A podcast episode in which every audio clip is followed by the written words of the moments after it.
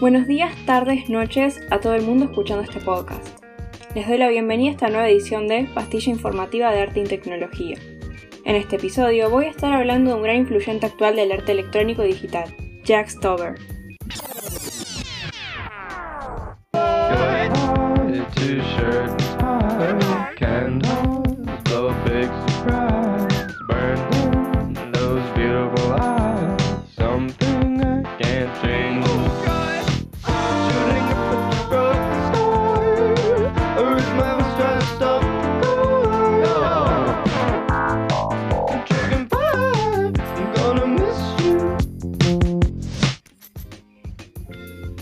Si lo tuyo es el synth pop y la música vanguardista, entonces este artista es justo lo que buscas.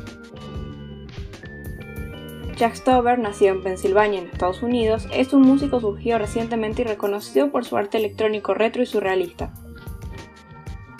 Posee una habilidad especial para combinar la animación con medios obsoletos y un sabor único de humor absurdo, creando así un género de música, arte y comedia propio. Esta consta de una combinación de animación hecha en Paint o con plastilina, comprimida en VHS reales y acompañadas de melodías pegadizas y mensajes poderosos. Su forma de componer música es también una de las razones por la cual se volvió tan popular, ya que mezcla sintetizadores y sonidos creados muchas veces a partir de objetos comunes y corrientes. En sus presentaciones en vivo también es común ver televisores antiguos y VHS, más que nada para acompañar la música con estas surrealistas visuales y sumar a la idea de interacción con lo obsoleto. Para comprender mejor su forma de hacer arte y su vínculo al uso de la tecnología, voy a profundizar en una de sus obras más conocidas.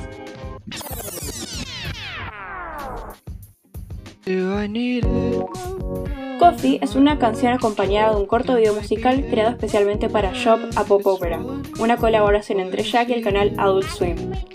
Shop consiste en una serie de cortos en los cuales un hombre va al supermercado y se enfrenta a pensamientos existenciales relacionados de alguna forma con los productos que compra.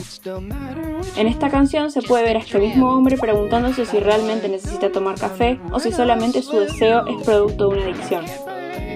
En la canción habla de sus variedades, sobre que quiere dejarlo pero no puede, hasta que acaba y termina llevándose el café de todas formas. El video cuenta con partes hechas con animación 3D de muy mala calidad para agregar ese efecto retro y experimental. Tomas live action, dibujos hechos en Paint y animaciones con plastilina. La gran mayoría de la gente interpreta esta canción como una alegoría al consumo de estupefacientes y la adicción que podemos generar a los mismos. Sin embargo, yo interpreto esta canción como un ejemplo de la dependencia emocional que podemos desarrollar hacia algún objeto o persona.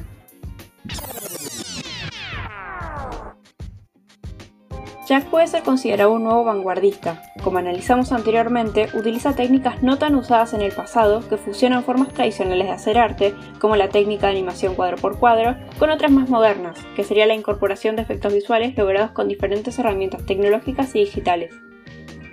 El arte electrónico es una forma de arte que hace uso de los medios electrónicos, el videoarte, el arte digital, el arte interactivo, el nerd art y la música electrónica, género al cual pertenece Jack. Utiliza la tecnología como insumo para crear sus videoclips, como registro para tener una copia digitalizada de cada proyecto que desarrolle, además de como canal de difusión.